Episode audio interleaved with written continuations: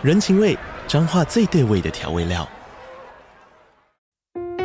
人，你在这端，我在那端，各自忙碌又相互牵挂。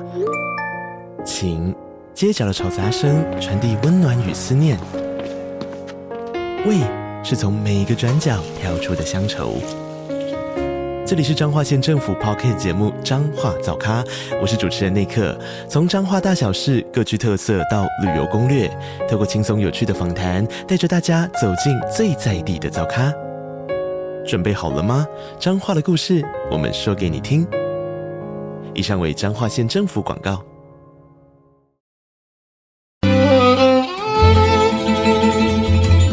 每一段关系都是一门功课。每一次经历都是生命的滋养。世界上最重要的东西，往往用眼睛是看不见的。One two three four。那我们就用听的吧。今夜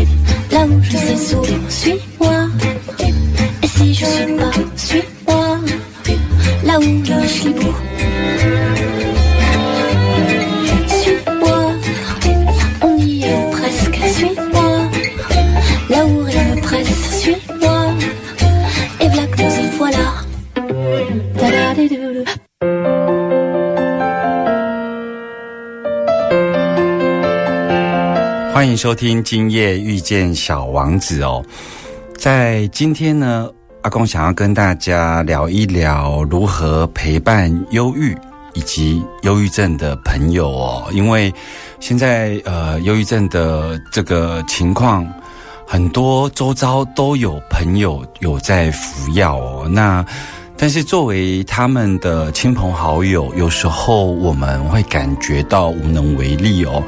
所以今天阿光呢，想要跟大家聊一聊，主要也是因为啊，在上个月有一个陪伴我们在国中时期的一个国际巨星哦，就是李玟过世的消息。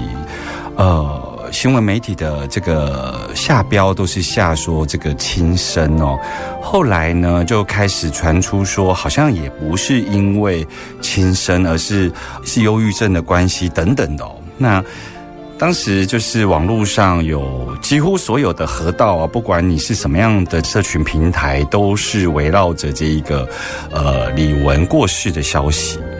很多的这个心理学家就出来呼吁哦，像这种可能因为忧郁或忧郁症而死掉的公众人物，都有可能引发一些效益哦。那台湾的娱乐圈，包括之前艾辰，他也有跳楼的情况哦。那还有包括这个谢怡芬，就是她产后好像也有忧郁症，所以她有一次开直播的时候，呃，进行到一半就爆哭，然后说到她呃当时刚好正在跟这个忧郁症相处哦。那讲到这个娱乐圈呢，我印象最深刻是吴宗宪有一次在他的节目中哦，他就讲到说，所有的忧郁症的患者，你们听好，忧郁症的原因就是三个字，不知足哦。这个其实是一种很糟糕的自以为是哦。这只能证明什么呢？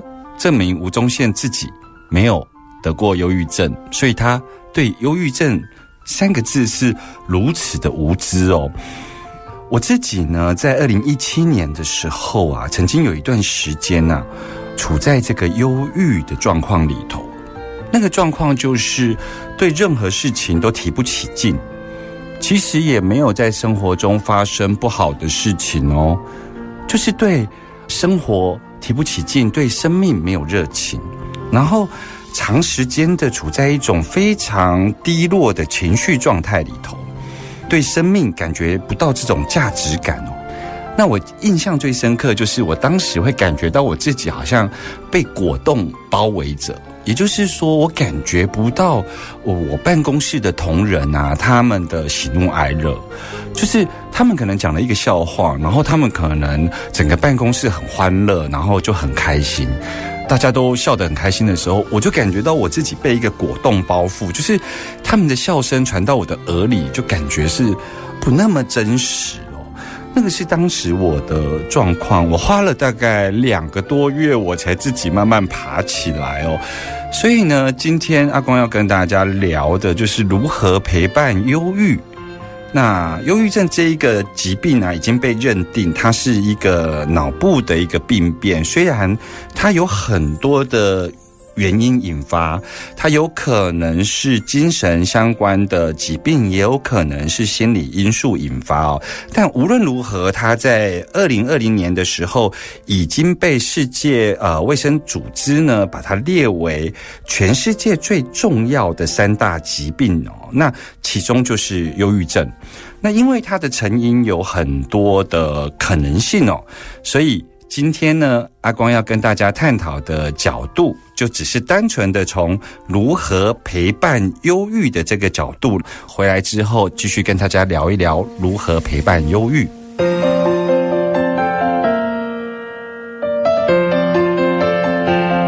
欢迎继续回来，今夜遇见小王子哦。阿光今天要跟大家聊的就是如何陪伴忧郁。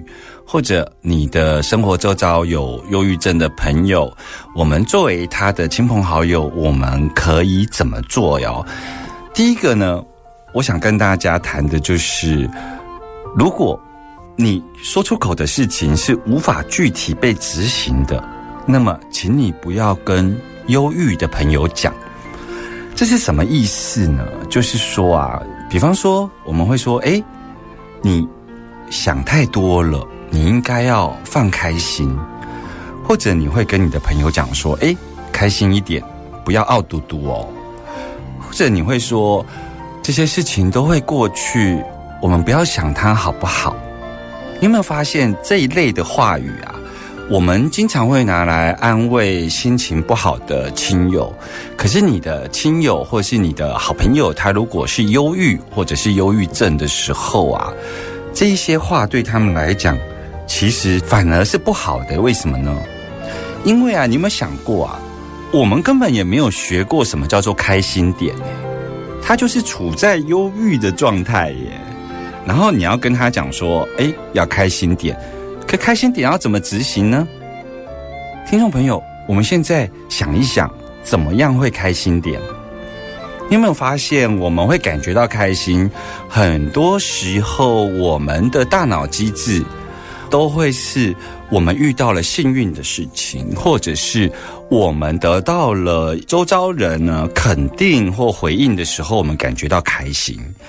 对于我们自己要帮忙自己开心这件事情，其实我们是没有学过的耶。或许在某一些像呃禅宗，或者是在一些呃身心灵的课程里头，可能有教导我们如何自处，如何平静。然后如何感觉到喜悦？可是，在我们的世俗生活里头，我们是没有人教过我们如何开心的。所以，当你跟你的忧郁症朋友，他处在忧郁的状态下，你跟他讲：“哎，你要开心一点啊！”这个其实是一个无法被具体执行的东西，这是一个无效的指令哦。所以，像这种无法具体执行的话语。我都建议不要讲，因为那个帮助不了他哦。再来呢，我们头脑的这一个机转呢，其实当你跟他讲说要开心点的时候啊，我们其实是没有认知到忧郁症其实是一种疾病，所以我们会认为它只是陷在一种情绪里头哦。但是忧郁症它是一种疾病，尤其有一些人是因为。脑部的一个部分的一个病变所引发的忧郁的这一种表现形式哦，所以忧郁是这个疾病的一个表现形式，它不是疾病本身。所以当你要针对它的表现形式告诉他说：“哎，你要开心点”的时候，就无助于他的病情。你懂我在讲什么吗？所以忧郁症。虽然他沉浸在忧郁的情绪里头，但忧郁不是他的生病的本体。所以啊，为什么我会在一开头就要讲说，像这一种没有办法具体被执行的话语，不要讲的原因也是在这里哦。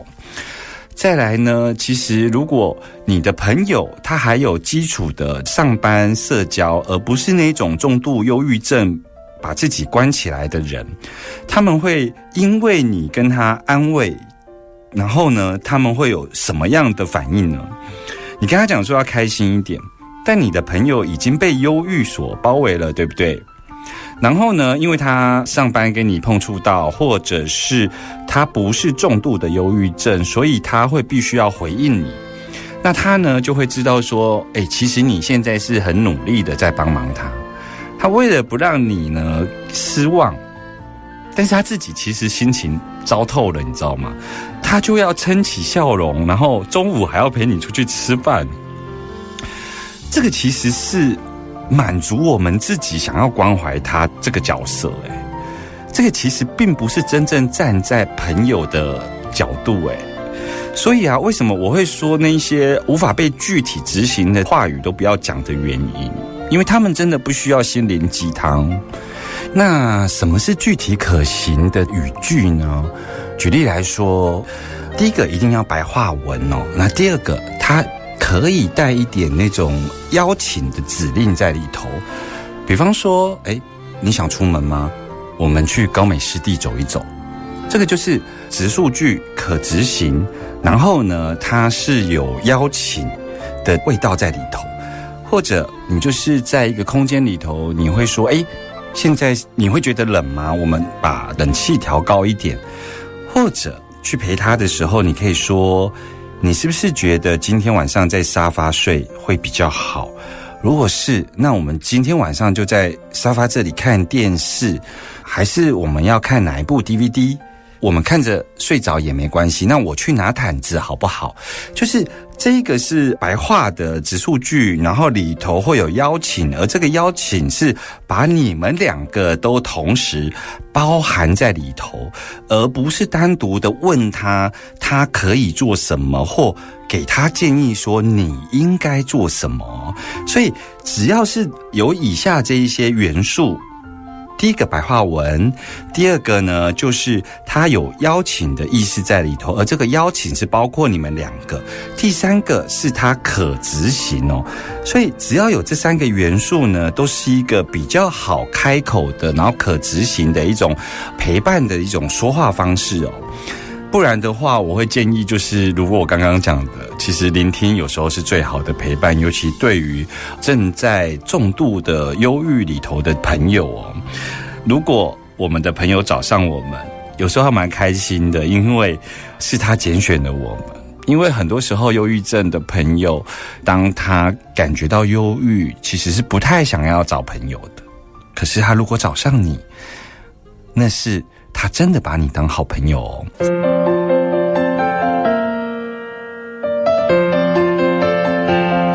欢迎继续回来，今夜遇见小王子。今天跟大家聊如何陪伴忧郁，还有就是如何陪伴你身边忧郁症的朋友哦。紧接着我要跟大家聊，就是说，不要用自己的经验去否定。你的朋友现在所处的状态哦，千万不要给搞。为什么我会这么说呢？因为有一些，尤其啊，有一点社经地位，然后有一点年纪，然后尤其是长辈，呃，我们会习惯这么说，就是啊，你遇到的这事情真的不算什么。我当年哦，可是遇到的什么什么什么困难，所以我当时是用什么方式，然后我有熬过来哦。或许你真的不是故意的，你只是要表示出好像故作轻松，有没有？然后刻意的轻描淡写，但是呢，你你你可能想表达说，呃，他眼前所面对的困难真的没那么严重。但是你知道吗？刚刚讲的这句话，在忧郁症的朋友听到耳里头，他听到的这个转译过后的这个意思是什么？他会听到的就是，就这么简单的事情，你也可以烦恼成这样。对他来说，就是我好像很糟糕。你在跟我讲的事情，就是怎么会连这么简单都没有办法过关哦，那我是不是真的很没用哦？就是那个心灵的暗示，在这个话语里头传达到处在忧郁的朋友的耳朵里头，会是这样的。但你可能真正要表达的是，希望他能够放轻松一点。你以前曾经遇到的事情是比这个更艰难好几百倍。那或许客观上来说，你遇到的事情真的是很困难。但是我要说的是。当你忧郁的时候，当你感觉到困难的时候哦，困难之于当事人没有办法比大小啊。我感觉到困难，就是我感觉到困难，这个跟问题严不严重无关，你知道吗？那跟能力也无关。所以，当你刻意的表达轻松或者是轻描淡写，有时候就会造成我刚刚说的这个情况发生哦。我们一定要记得一件事情，就是。每个人所体验到的世界，就只是他自己目前所认知的那个世界，它就是一个故事版本。那这世界上没有人能够真正做到感同身受这件事情。我记得我是在跟这个姑姑王维君啊，在聊天的过程中，他跟我提醒的。因为啊，他经常出入这个灾害的现场，或者是去到这一个受虐儿的家庭里头去陪伴家属。他跟我讲说，有关于感同身受的这四个字啊，千万不要轻易的说出口，因为这个完完全全无法安慰到家属，也无法安慰到受害者。那尤其，如果你是相关机构或单位，甚至于你是官员，更不应该讲“感同身受”这四个字哦。其实我当时就是在姑姑的身上学到很多，如何真正贴近受害者的角色，去做到陪伴哦。那我们其实是要去承认一件事情，那个事情是什么呢？就是。我们不知道忧郁症的朋友现在所处的状态，一定要先承认这件事情的时候，我们才能够真正陪伴得到他哦。不然，所有的动作都可能是一种打扰，或者是一种 gay 搞你。那因为只有你承认不清楚你的朋友真正所处的状态哦，那个界限才会清楚。因为啊，像我们身心灵圈在了解关系的投射或者是能量的运作啊，我们都很明白一件事情，就是当我们把忧郁症的朋友看作受害者的时候，就容易把自己放在拯救者的角色，因为它是一组投射的模组，这其实是非常危险的一件事情，因为当你把自己放在拯救者的角色。很有可能就会造成界限的模糊，而且非常危险的事情是，你不但不能做到真正的陪伴，你还有可能因为过度的介入而让自己处在危险的境地当中。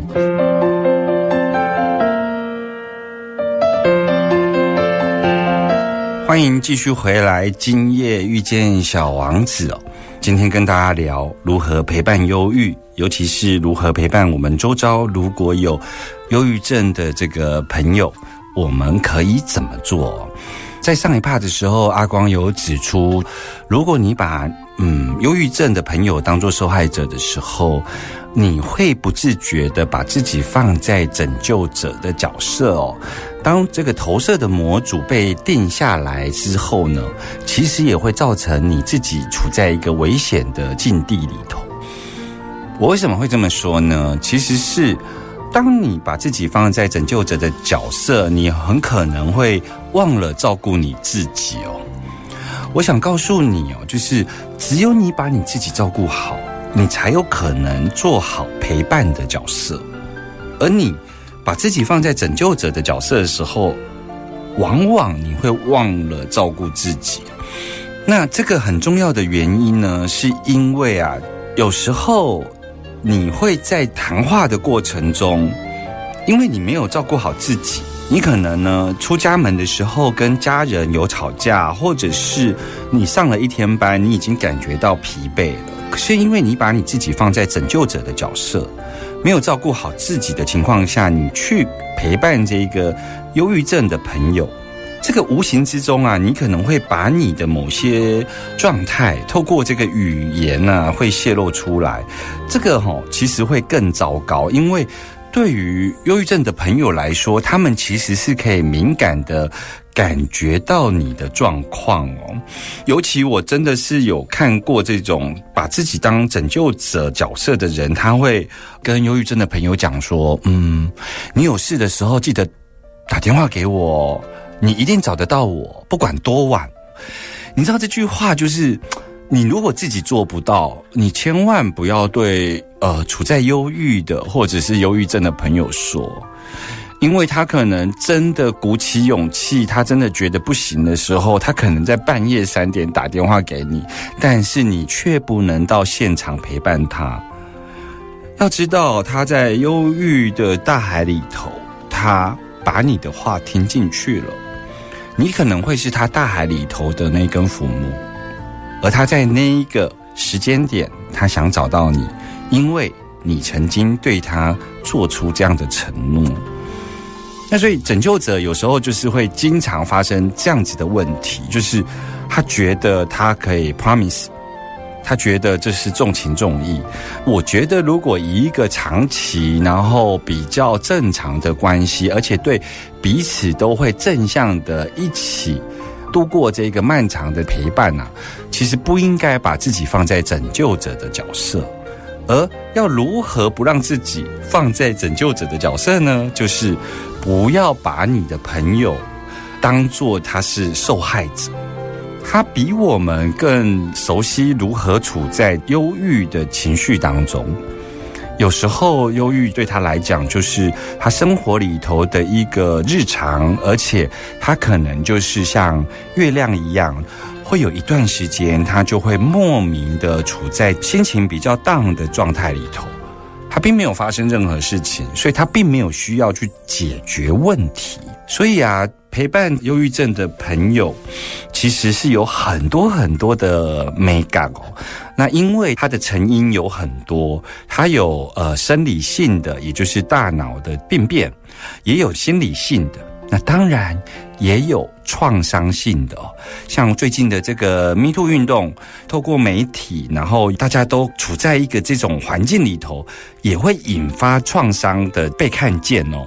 所以有一些人的忧郁并发，其实也会在这一种大环境的整体气氛里头并发。它的成因有很多，所以陪伴忧郁症其实有很多很多需要我们注意的地方。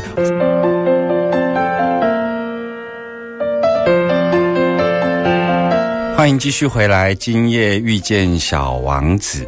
那今天阿光碎念了很多关于呃如何陪伴忧郁的一些美感，主要是因为阿光就是静静的观察，在李玟过世的消息出来之后，我看到各社群平台大家的讨论，我也会有一点担心，因为通常这种因为忧郁症而过世的公众人物啊。有时候会引发一些效应哦，所以今天呢，特别做了这一集呢，跟大家聊一聊如何陪伴忧郁哦。那我想跟大家谈一个观念，就是说，报章杂志在描述因为忧郁症或是因为忧郁而走不出心情，然后他们都会用“轻生”两个字，对不对？那你你想想看，“轻生”这两个字的字面意义。轻就是有忽视的意思，那生命忽视生命，就是说他们某种程度还是把自杀的行为放在逃避生命或者是生命的 loser 失败者的这一种角度在理解，就是选择离开世上的这个决定。可是你有没有想过，他们有可能是在一个最积极要活着的那一个状态，他已经维持很久了呢。对他们来说，他们很努力活着这件事情是用尽气力，所以他们反而是那一群很积极要活着的那一个人呢。而我要说的是，自杀之于这个忧郁症啊，其实他就是因病而死，他就是有了忧郁症这个疾病，然后死掉了，就像是有人得了 SARS 死掉一样的。所以，忧郁症不是忧郁，忧郁的情绪是这个病的表现方式。所以，当你有这样的认知的时候，你就是对于他自杀这件事情，你就不会把它理解成他走不出来，所以选择轻生这样的字眼。他就是因为得了这个疾病而过世。那为什么我要特别来谈这件事情呢？因为只有我们大家都是这样认识的时候，如果我们的家里，有一个忧郁症的家人选择了结束生命，我们就比较不会发生自责，因为他就是生病而过世。可是如果他是因为情绪走不出来选择轻生，你知道这种字眼啊，对家人来说啊，都是一种非常无形的那种沉默的螺旋哦，就是大家会。低频的往下转，所以我要特别的从这个角度来谈，就是如果家里有忧郁症而自杀的情况，你就是要理解他是因为忧郁症这个疾病而死亡，不是因为他的忧郁情绪而选择不热爱生命哦，这是很不一样的两个方向来理解忧郁症哦。那回过头来，我因为 Me Too 事件，所以特别做了一集有关于 Me Too 的看法。那在那一集里头，我们有谈到创伤症候群有没有？他就是提到说，有一些人他为什么会在十年后、二十年后，他才又重新想起他被性骚或性侵的事件呢？主要的原因是因为。人有一个自我保护机制，那个自我保护机制就是，当我们遇到了重大的创伤或重大的灾害的时候呢，我们会把这一个经验直接压进去所谓的无意识层面。那个其实是一种自我保护，因为我们的生命、我们的生活还要继续，所以他会把那个部分先盖牌。那一直到整个社会里头有相同的情境发生的时候，好像他的那个记忆才会去搜寻到，然后才会整个像翻开潘朵拉的盒子一样，就是整个会被掀开来哦，再重新面对。那 Me Too 的这个社会氛围，我相信也有很多人现在会处在忧郁的情况哦。那我在这里只是想跟大家做一个提醒。有一些人的忧郁症可能来自于过往的创伤，而他现在正因为某些原因而那些创伤被掀开来。那关于这个创伤呢，其实只有他最清楚。我们不是当事人，我们真的不得而知他当时所经历的是什么。而且任何的比较都是无意义的。所谓的创伤是指发生的那一件事情，然后我们在这个应对的过程中的伤害。所以呢，它并不是在讲客观的事实有多悲惨，他在讲我们面临了发生的事情，我们的那一个伤害反应。所以，既然是伤害反应，它就无法被比较，因为每一个人的伤害反应都是非常独特的。它可能是源自于你的家庭，源自于你的这个教育程度，或者是源自于造成伤害的对象的不同，而你有不同的伤害反应。所以呢，当创伤无法比较的时候，我们在陪伴这些忧郁症患者，有两个字啊，最好少说。哪两个字呢？就是应该。在你跟他聊天的过程中哦。要避免有“应该”两个字，因为没有所谓的“应该”，因为“应该”就是一个政治正确的一个版本，你知道吗？所以啊，我今天讲了那么多咩咩嘎嘎哦，我其实要讲的一件事情就是，我要拜托听众朋友，对于你身边忧郁症的朋友，如果你不知道如何说出能够帮上忙的话语，那么你只要做一件事情，那就是聆听，因为聆听会传达出你在乎他的讯息，而他一定会接收得到。因为聆听不是认同，所以你不用去摄入他曾经发生过的事情。因为聆听，所以他不会发生评价。聆听是最好的的陪伴。我们呢，来听一首歌，这首歌是由佳佳所演唱的，她重新诠释了五月天的歌曲《我不愿让你一个人》。小王子说：“只有小孩子知道自己在找什么，他们把时间花费在洋娃娃的身上。”因此，对他来说，洋娃娃就变得格外的重要。一旦有人将洋娃娃拿走，他们就会嚎啕大哭。我们下周见了，拜拜。